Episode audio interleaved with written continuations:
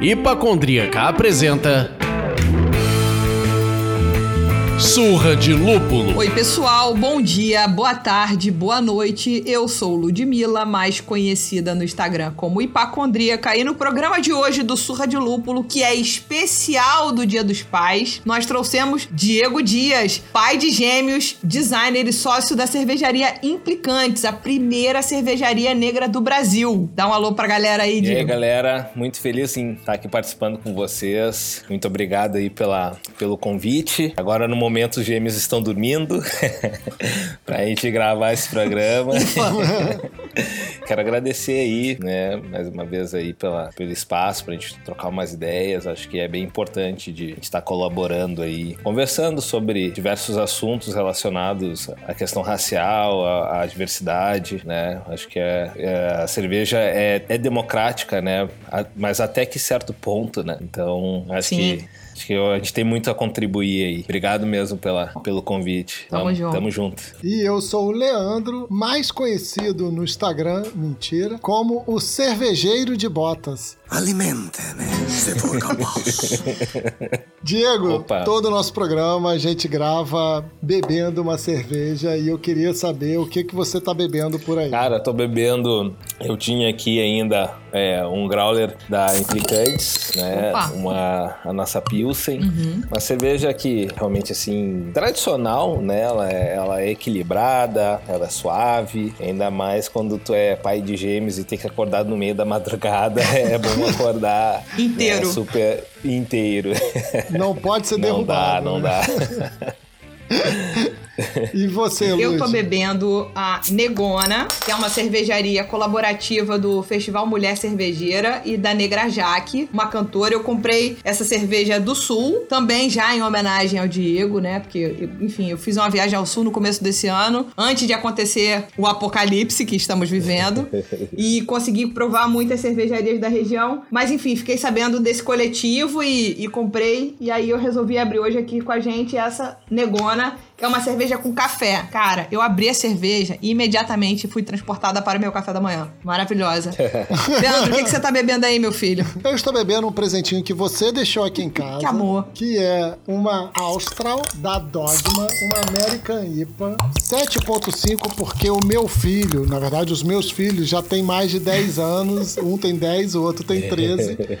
vai em vias de fazer 14. Então, se eles acordaram no meio da noite, eu não preciso estar tão desperto assim.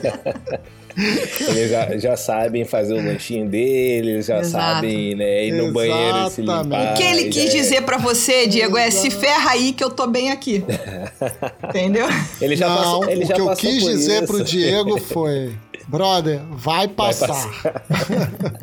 é, espero que não tão rápido, espero que não tão rápido, porque eles estão é, cada vez mais é. assim, é, já dependentes, né? Não, não, às vezes não querem colo. E, e, o pessoal sempre fala que passa muito rápido, né? Então a gente tá aproveitando cada Boa. momento aí.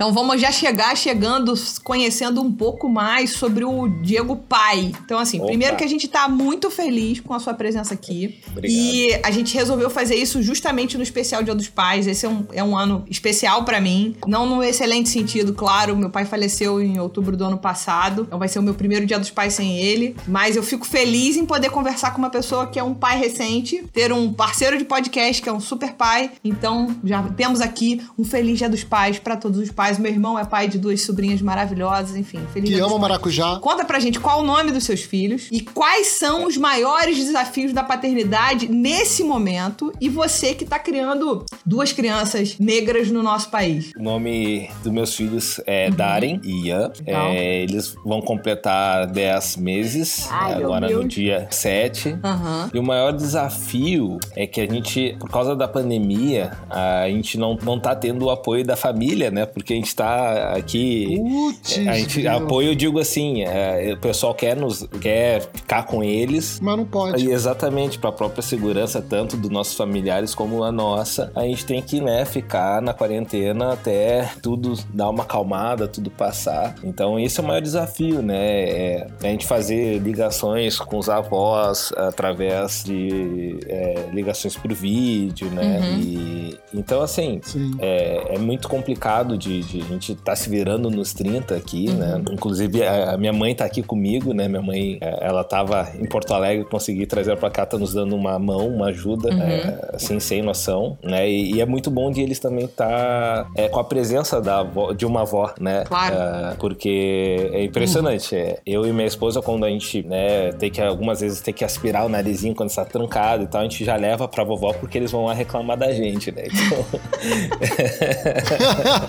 Eu sempre fico pensando assim, né, até sobre depois desses ataques assim, porque meu pai falava direto assim que, ah, que a gente tem que estar preparado, a gente tem que ser superior, a gente tem que ser melhor, porque é, a gente sempre vai ser julgado por todas as ações e atitudes que nós fazemos, né? Então, até eu tava falando com o Glauco, né, numa, numa live que nós fizemos, Sim. que ele falou assim: ah, meu pai sempre me diz, cara, leva, vai, vai sair, leva teu documento de identidade. Isso todo preto da preta já ouviu, porque só quem recebe, né, a traque da polícia sabe como é que é se tu não tem documento, né? Então, muitas coisas assim vai ser passado, né? Infelizmente, vai ser passado de pai para filha. A gente tem que é, alertar até mesmo para evitar, né, violência policial, violência por parte de, de bullying, né, de racistas, e, enfim, são muitas coisas assim que a gente, que eu fico me questionando o, o que que eu vou passar como pai. Eu acho que grande parte eu vou passar o que eu fui ensinado e grande parte o que eu aprendi, né? Então esse é o maior desafio. É difícil mesmo. Me compadeço com a sua dor. Eu não tenho filhos e eu não sei se eu teria condição de tê-los. Primeiro, por uma questão, enfim, não sei se eu tenho esse grau de responsabilidade. Mas ao mesmo tempo, essa preocupação constante com o ser humano que você vai amar acima de qualquer coisa deve ser um negócio pra ninguém nunca mais dormir. Mas enfim, não, não tenho essa experiência. Então é só,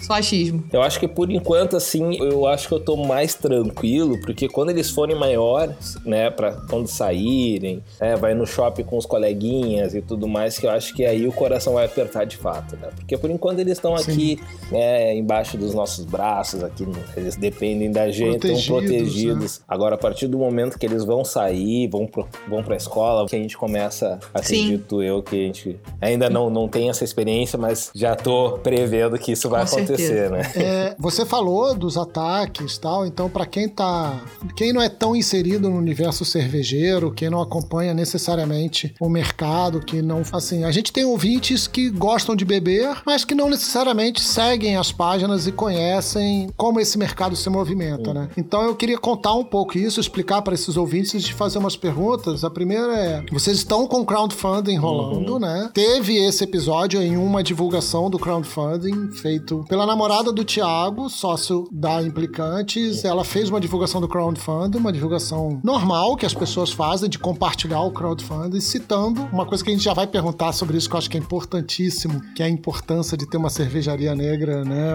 originalmente negra, que foi fundada por negros neste país. Mas independente disso, ali ela fez essa- esse compartilhamento e foi atacada por racistas, assim. E não dá pra passar pano, dar outro nome. É racismo mesmo o que aconteceu no Facebook, em cima desse- dessa publicação dela. E aí eu te pergunto: você acredita que essa mobilização que se fez após esse episódio, de alguma forma, ajudou a implicantes a alcançar mais pessoas? E conta um pouco pra gente do que vocês pretendem realizar com essa arrecadação e não só com a essa arrecadação, mas também com esse, com esse debate que se levantou, porque trouxe uma discussão pro mercado. Na realidade, assim, é, tudo se baseou, né, com uma simples postagem, né, ah, sem... O único cunho racial que tinha era o que a gente prega que nós somos a primeira fábrica cervejeira negra, infelizmente, nós somos a primeira, né, eu quero, eu quero deixar ah, bem, dar uma ênfase em cima disso, porque eu acredito que uh, isso não é questão de vitimismo, não é questão de mimimi, mas sim para o povo preto saber que está sendo representado por uma cervejaria administrada por negros e que ela vai é, trazer questão uh, representatividade, nós vamos trazer nos nossos rótulos, na nossa essência, toda a cultura negra, enfim. Ela simplesmente postou, né, para o pessoal apoiar, quem não conseguia apoiar, contribuindo, que compartilhasse. E a partir Sim. disso a gente sofreu uma onda de ataques, inclusive grupos cervejeiros, né? É isso que na realidade a gente vê assim que a gente está fazendo um bom trabalho, por quê? Porque a partir do momento em que a, o pessoal vem com esses ataques, a gente quer realmente quebrar esse paradigma, né? A gente quer mostrar que se a cerveja democrática se espaça para todo mundo, porque logo nós que estamos fazendo um crowdfunding, como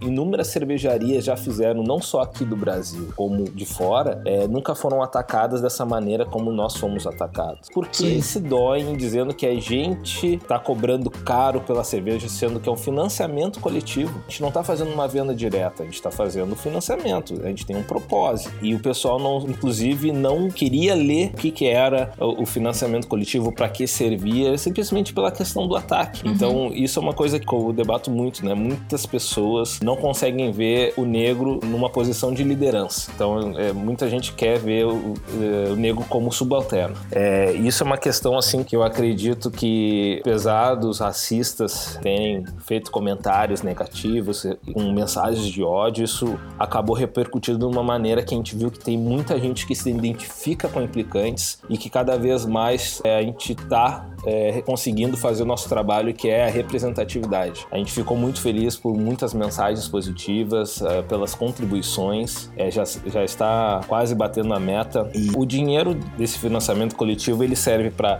A gente tem algumas contas em aberto, né? Por causa que nós tivemos uma diminuição de receita, de receita devido à pandemia e também para a expansão da fábrica. A gente também tem vontade de. A gente não tem, por exemplo, envasadora na fábrica né? A gente faz isso por terceiros. A gente quer começar uma expansão para todo o Brasil, né? Porque a gente estava somente atendendo o público de Porto Alegre porque a gente não estava conseguindo produzir mais por muitos problemas na fábrica, então a gente não estava ou a gente tinha dinheiro para produzir ou a gente tinha dinheiro para arrumar a fábrica. Então a gente chegou um momento que a gente, ah, já que a gente não está conseguindo empréstimo com o banco, vamos fazer um financiamento coletivo. Ao invés de uma vaquinha, vamos produzir uma cerveja exclusiva, vamos produzir produtos exclusivos da Implicantes e, e vamos retribuir para quem nos, nos, apoia. Então, uhum.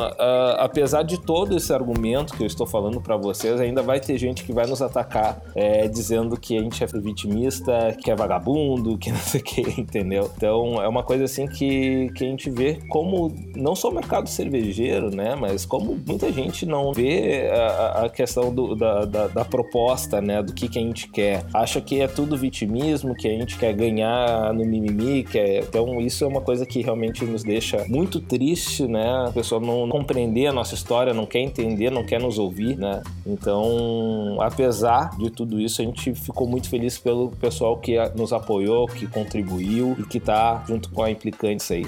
A gente viu que tem muitos, é, não só nós implicantes, mas tem no Rio Grande do Sul, mas tem em todo o Brasil tem implicantes, né? Então isso nos faz muito felizes. com certeza.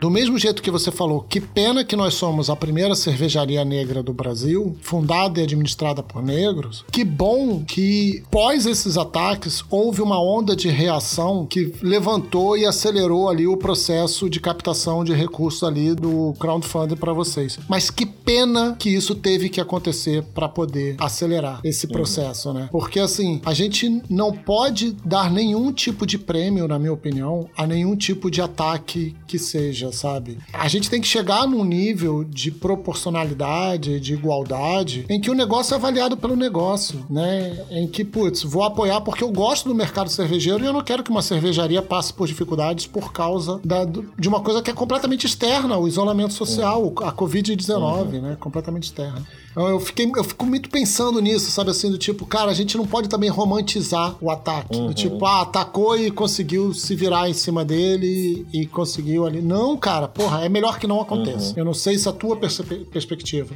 de quem está conseguindo ali administrar para salvar o negócio. Uhum. É a mesma do que a minha, mas a interpretação que eu tenho um pouco sobre isso, assim. Eu acredito que esse ataque, ele, pela questão da viralização, fez com que muitas pessoas acabassem é, conversando, é, tentando entender e realmente assim tentando apoiar a, a questão não só do nosso financiamento coletivo, mas sim da ideia, o que, que é implicantes, o porquê implicantes, Uhum. o porquê da representatividade, né? Porque isso é uma coisa que eu, que, eu, que eu sempre, todas as lives que eu participo, eu sempre falo, né? Que o mercado cervejeiro, né? ah, ele, principalmente cerveja artesanal, ele é sempre, em todos os, os, os eventos que eu fui, é sempre com grande parte eh, de pessoas brancas, é sempre voltado ao rock, né? Então já é um, já faz uma separação de público, né? E como a cerveja é para ser democrática, eu acho que tem que ter espaço para todo mundo, eu acho que tem que ser convidativo para todo mundo, por essa razão que, que muitas vezes na, na Implicantes, antes mesmo da pandemia, nós trazíamos muitos tipos de bandas diferentes, né? Nós já tivemos é, forró, nós já tivemos reggae, samba, rock, enfim, é, porque eu acho que não deve se basear somente em público. Eu acho que se, se, é, a cerveja é, é para todos, né? Então que realmente não saia da teoria e vá para a prática, né? E, e isso fez com que muita gente enxergasse que a Implicantes fosse espaço para quem se- não se sentisse por fora, né? da- desse grupo seleto de, cerve de cervejeiros artesanais, né? Que é como se fosse uma bolha, que ah, vai ter um evento na cervejaria, beleza. Então eh, vai ter uma banda de rock, vai ter food truck, que, que provavelmente vai ser, né, churrasco ou ah, hambúrguer. Então, pô, por que não trazer comida brasileira? Por que não trazer, né? um- Caldinho de feijão. É, entendeu? Então é uma questão muito assim, muito elitizada, né? Que muitas vezes não, não é debatida porque é, comum, né? E passa batido, né? Então essa questão da, desses ataques não foi, não foi somente bom para a gente ah, ah, conseguir quase bater a meta, mas sim para muita gente conhecer e entender o porquê dessa nossa questão de implicar, né? Porque a gente gosta de pegar e, e- e fazer essa- essa- esses questiona- questionamentos né, em cima da. Eu, eu enxerguei mercado. exatamente como você, Diego. Sem romantizar, eu acho que não deveria ter acontecido. Eu acho que as pessoas é, erram a mão, são extremamente preconceituosas e blá, blá, blá, blá. Beleza. Mas eu acho que deram limões, não foi? Vocês pegaram e fizeram limonada e estão vendendo essa limonada à torta e direito. Então, na verdade, isso foi uma possibilidade de, como você disse, mais pessoas conhecerem. Bater ou não bater a meta, vai ser legal bater a meta, óbvio. Mas o alcance que a Implicante teve, o tanto de gente que sabe e que agora se sente um pouco pertencedor e um pouco representado e um pouco participante do movimento cervejeiro por conta da Implicante, aumentou muito. Então vocês agora também têm uma responsabilidade de seguir implicando, pelo amor de Deus, né? E, e seguir É, não é, levar clicar. essa palavra, mas que não sejam só vocês. Que essa não, você não tem que carregar o peso do mundo nas costas. O que a gente tá aqui justamente tentando, pensando em fazer no que a gente pode ajudar é essa bendita proporcionalidade, né? Não tem que ter uma cervejaria negra no Brasil, né? Tem que ter tantas quantas forem possíveis e, e e quanto mais, e mais sommelier, e mais escola, e mais o cacete a quatro. Que é pra ela se poder ser inclusive, como você falou. Não todos os eventos serem iguais, não ter sempre as mesmas comidas, não tocar sempre as mesmas músicas. A gente já falou isso aqui em alguns programas, né? Por que, que todo evento cervejeiro só toca rock? E a gente que tem, analisa as métricas do Spotify por conta do programa, o Leandro não gosta de falar disso. Ele vai cortar esta minha fala, mas já teve sertanejo aparecendo fortemente na, na lista de O músicas sertanejo me agrega. na lista de músicas que os ouvintes do nosso podcast curtem. Então, assim, Eu não vou cortar, mas eu vou deixar claro que o sertanejo me agride. bem. Então você que tá nos ouvindo e escuta sertanejo. Continue nos Dá um ouvindo. tempinho no sertanejo. Enfim, então assim, o que eu acho é isso. Acho que a gente tem que ser mais plural, de uma maneira geral, né? Uhum, Então, pegando um pouco desse gancho e, e voltando para a história da paternidade, que eu acho que além de ser o nosso tema, É, Eu acho que, que eu seria extremamente aflita se eu fosse mãe, uma pessoa aflita o tempo todo. Eu já não sou uma pessoa normal. Sendo mãe, então, já seria uma pessoa aflita. Deve ter um trabalho de conscientização dos seus filhos, que a palavra não é essa. Não é, a gente, eles não precisam ser conscientizados, né? Eles precisam estar cientes de que o mundo é esta maluquice que vivemos. Sabe, como é que lida com isso? É, como é que se encontra espaço? Ainda não aconteceu, eles têm 10 meses, mas como é que é isso na tua cabeça, sabe? Como é que foi isso pra você, com seu pai, com a sua mãe? Como é que foi essa construção de uma pessoa crítica, implicante e que busca é, derrubar os preconceitos com posição, né? Com, presença. Eu me considero privilegiado. Meus pais, eles eh, tinham uma posição no trabalho deles, assim, de chefia, né? E isso proporcionou bom estudo para mim, para o meu irmão. E a gente cresceu eh, em um bairro de classe média alta.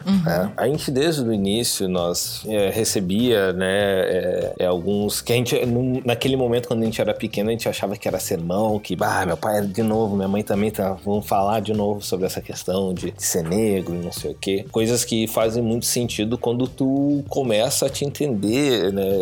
A, te- a se compreender como, como pessoa, né? Porque naquele momento tu é, tu é, tu é criança, tu só quer saber de, de jogar videogame, brincar e, e andar com os amigos e tal. E claro que depois tu vai entendendo a questão do racismo estrutural, né? Tu vai compreendendo, vai se vai, vai se questionando. Eu hoje em dia, assim, sou o que eu sou devido a meus pais, né? Então eu acho que é, muita, muitas questões é, de temas raciais, muitos é, racismos que, que a gente é, recebeu, que hoje analisando, né, é, que meus pais é, quase perderam a cabeça, né, que a gente não, não entendia naqueles, naqueles momentos, né, que eles enfrentaram. Provavelmente nós vamos, eu vou enfrentar com meus filhos, né? E Eu acho que a gente tem muito mais informação hoje em dia do que nossos pais antigamente, né? Então, hoje em dia tu consegue ter acesso a diversas eh, veículos de notícias, tudo em tempo real pelo celular. Eu tento sempre trazer eh, agora para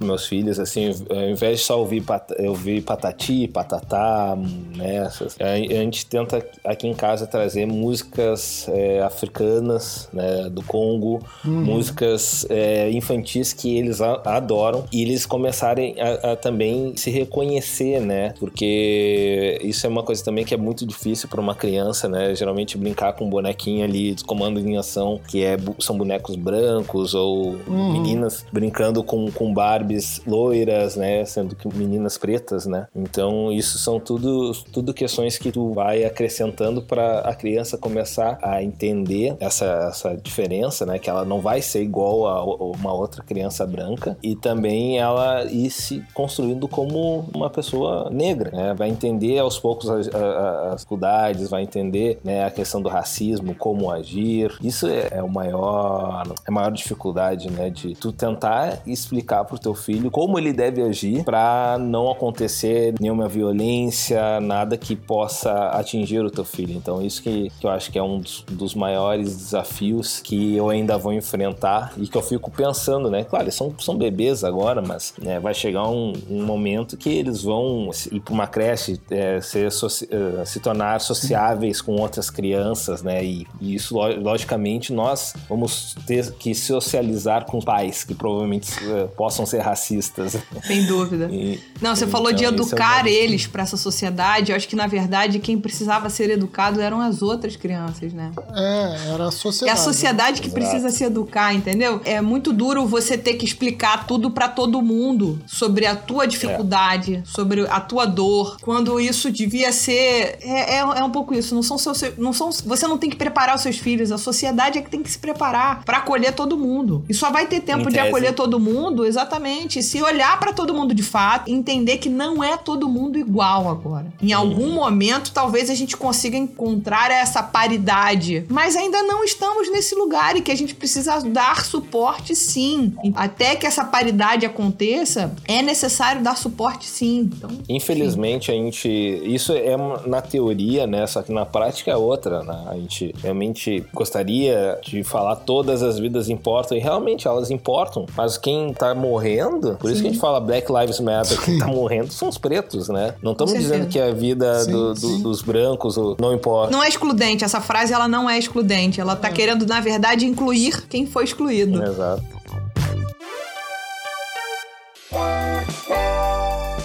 A gente tava falando muito aqui dessa questão que você até trouxe da representatividade, mas mais do que a representatividade, né? O momento que a gente vive. E aí eu queria saber o seguinte: a Implicantes é a primeira cervejaria negra do Brasil. Conta um pouco da história da Implicantes, suas conquistas, mas também assim, por que, que é importante explicar que há uma cervejaria fundada e administrada por negros no país? Eu acredito que isso vai, vai levar um tempinho eu explicar, porque eu vou contar a história, né? Sempre que lá vem a história. Senta que lá vem a história. Basicamente, assim, é implicante. Hoje em dia, é, nós somos sete implicantes, né? Na realidade, são diversos implicantes no Brasil todo, mas na fábrica, né, nós somos sete pessoas. Quem fundou Implicantes fui eu e o meu irmão Daniel. A gente sempre frequentava eventos cervejeiros, nós íamos em cervejarias. Inclusive, eu me considero um beer geek, né? Até já fui para o evento do Mikeller, o Mikeller Beer Celebration, para experimentar cervejas totalmente fora de centro. Aham. E a gente via que nós éramos praticamente os únicos negros nos eventos, né? E muitas vezes nós olhávamos ao redor, assim, olhares não convidativos, né? Então, isso fez com que nós refletíssemos um pouco assim sobre esse, sobre esse mercado, né? Sobre os não o mercado, mas naquele tempo sobre os eventos, né? Que nós íamos para comprar cerveja e, e, e receber esses olhares assim de que a gente não deveria, não estava pertencendo àquele, àquele ambiente, né? E por parte das cervejarias a gente via uma, uma tentativa frustrada, né? eh, de representatividade, geralmente envolvendo uma figura caricata eh, do negro, eh, às vezes eh, termos pejorativos, né? E sempre relacionado a uma cerveja escura, né? Então nós, nós Entendi. começávamos a ver, pô, como, como assim? O que, que eles estão pensando? Que, que, que porra é essa, sabe? O que que estão fazendo?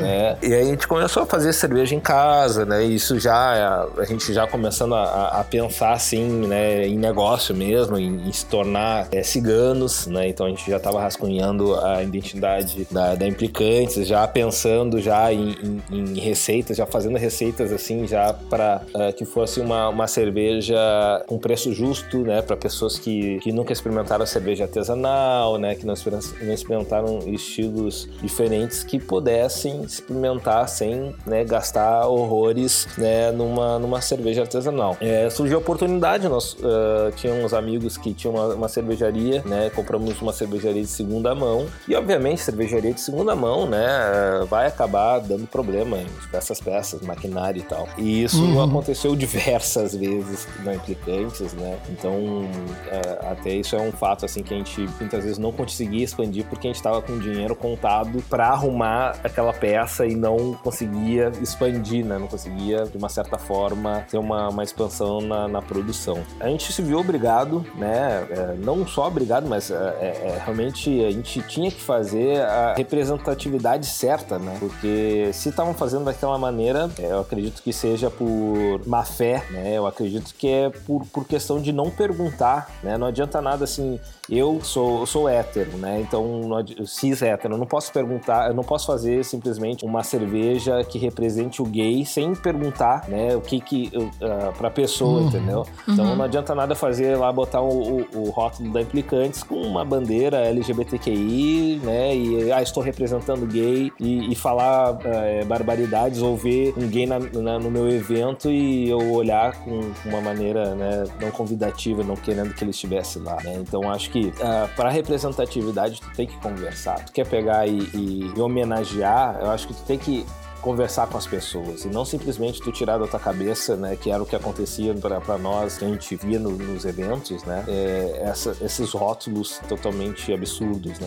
Então foi daí que surgiu Implicantes, né, porque a gente queria implicar com, com diversos assuntos não debatidos, né, nesses eventos cervejeiros, na, na rodas eh, de happy hour e tudo mais. Inclusive nosso logo, né, no- nosso símbolo é um gato preto, né, porque o gato preto ele é, por ser preto ele causa má sorte, mas na realidade é um gato dá sorte, né, Sim. pra gente.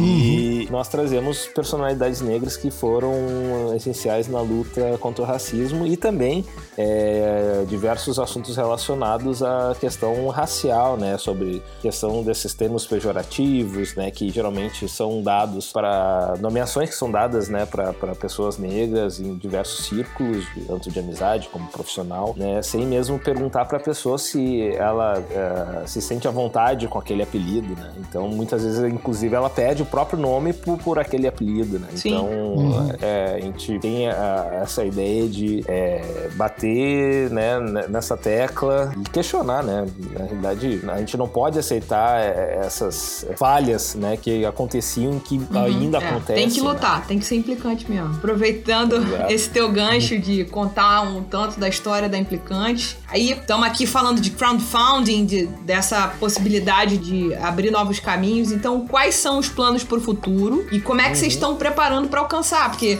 a gente está no momento de pausa, pandemia e tudo mais, mas enfim, Uhum. as pessoas precisam se preparar porque vai reabrir, vai dar tudo certo, a gente vai voltar. Com certeza. Esperamos que voltemos um pouco melhor do que saímos dessa história toda, mas Oh. então conta pra gente aí quais são os planos pro futuro, o que, que vocês estão tramando para nós aqui, bebedores, beer geeks da vida. é, nós, o nosso plano é de expansão, né? Agora, de fato, a gente, é, após aí o, o financiamento, que vai ser a primeira vez que a gente vai enviar para todo o Brasil, né? É, continuar, né, com a, é, a distribuição tanto via é, PDVs, né, bares, restaurantes, etc, como também a gente já tem um, vai atualizar nosso e-commerce para o pessoal que quiser ter implicantes, quiser ter, ter todos os nossos produtos comprar, né, no nosso site, na nossa loja virtual e expandir, né? Eu acho que ah, tem muitas pessoas que querem implicantes, já não é de agora, isso já há muito tempo, né, que o pessoal queria implicantes no seu estado, né? Então, é, realmente isso mostra, né, que realmente o pessoal se sente representado pelo implicante. Uhum. É uma coisa assim que muita gente fala ah, que é minoria, na realidade o negro é a maioria, né, na, na população. Só que em diversos espaços nós somos a minoria, né? Então, mesmo que a gente é, é minoria nesses espaços, pelo menos a gente quer trazer ah, uma segurança para as pessoas virem entenderem que, ok, estou sendo representado, tem pessoas iguais a mim, né? E, e então eu posso me sentir à vontade. E isso não, não quer dizer que nós estamos vendendo apenas para negros, né? Isso que, eh, inclusive, a gente foi julgado que, ah, que é uma cervejaria negra, então é, não vou dar meu dinheiro branco, não, vocês só querem vender para Ai, pra meu Deus do céu. Quinta série, quinta série. É, então o pessoal não. o pessoal não quer compreender, não quer entender a questão da representatividade. Então eu, eu, eu acredito que logo, logo nós não eh, sejamos ainda a primeira, né? Que a gente tenha mais aí, mais gente eh, fortalecendo, se unindo e futuramente aí ser um espaço igual para todo mundo, né? É isso que a gente sonha, a gente, sonha um espaço igual. É óbvio que, que a gente não, não gostaria, né, de, de falar sobre racismo, mas como ele existe, como é Sim, que a gente não vai, falar. vai falar, né? Sim. Exatamente. O ideal seria não falar e não- que não existisse, né? Mas Sim. não é a realidade, né? Então É. nós temos que falar mesmo. Então né? a gente fala, tira ele debaixo do tapete e quem sabe a gente consegue transformar isso num, sabe, numa situação melhor. Se a gente faz, fizer de conta que ele não existe, a gente só tá escondendo ele, né? Exato. Só tá passando, Passando pano, né? exatamente. É, só tá fingindo que é um país que não é racista, que não tem racismo cultural e tudo mais, né? Exatamente. E aí a gente vai disseminando isso. Você falou uma coisa assim que eu acho muito significativa nesse cenário que você falou, que é o negro é a maioria no país, mas em algumas esferas o negro não está lá nem presente, não é nem a minoria, né? É até difícil. Se você olhar, por exemplo, para o nosso presidente e os seus ministros, né? Cadê? Não está ali. E a Luana Genot, do IDBR, ela trouxe uma vez, eu não lembro qual entrevista que eu vi dela falando sobre isso, eu sempre acho as entrevistas dela maravilhosas. Ela trouxe falando assim, é, ela junta duas questões estruturais do país, né? O machismo e o racismo. Então ela fala assim, é, as domésticas no Brasil represento tipo 98% da força de trabalhadores do lar são mulheres. Desses 98%, 90% são negras. É algo assim, é, é uma questão. é- eu, não, eu posso estar falando os valores errados, mas assim, é gritante como existe essa desigualdade cultural e estrutural que você falou lá no início da nossa gravação sobre incomoda ver os negros em posição de liderança, incomoda ver os negros em posição de ação, de eu, eu fundei uma cervejaria, eu fiz o meu negócio. E acaba que vira esse, esse cenário de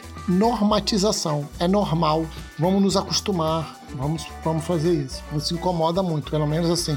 Eu sou uma pessoa que eu fico muito incomodada com isso. Quando eu- isso, é, isso é exposto à minha, na, na minha cara, eu falo, caraca, como é que eu não percebi isso antes? Que assim, como você falou, né? Você é hétero cis, eu sou hétero cis branco. Então tem muita coisa que é exposta na minha cara, muito privilégio que é exposto na minha cara. Eu falo, caraca, como é que eu não percebi isso antes? Com certeza. A gente, eu, eu acho que a evolução da pessoa é só quando ela se questiona e ouve e tenta mudar, né? Eu acho que não existe perfeição, mas eu acho que existe evolução. Eu acho que, é, inclusive, tem casos de cervejarias que, fizeram besteira, é, pediram desculpas, né? E, e mudaram, né? E estão mudando. Então, eu acho que é isso aí, bola pra frente, mudou, beleza, fez errado, fez errado, tem que falar que fez errado mas também não pode linchar e dizer não, não eles fizeram errado não vamos mais mais é, comprar deles não eles simplesmente assumiram mudaram e Sim. bola pra frente vamos lá erramos e vamos continuar aí tentando né é, é, evoluindo né eu acho que é, é isso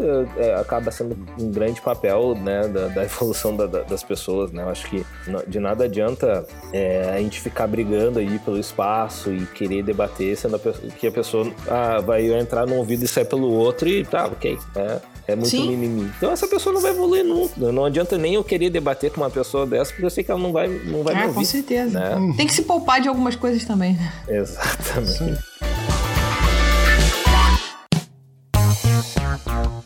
Cara, infelizmente esse papo tá chegando pro final. Boa. Queria te pedir pra deixar uma mensagem pros pais de primeira viagem que têm filhos de 10 meses, um mês. Caralho, um mês, gente, um mês.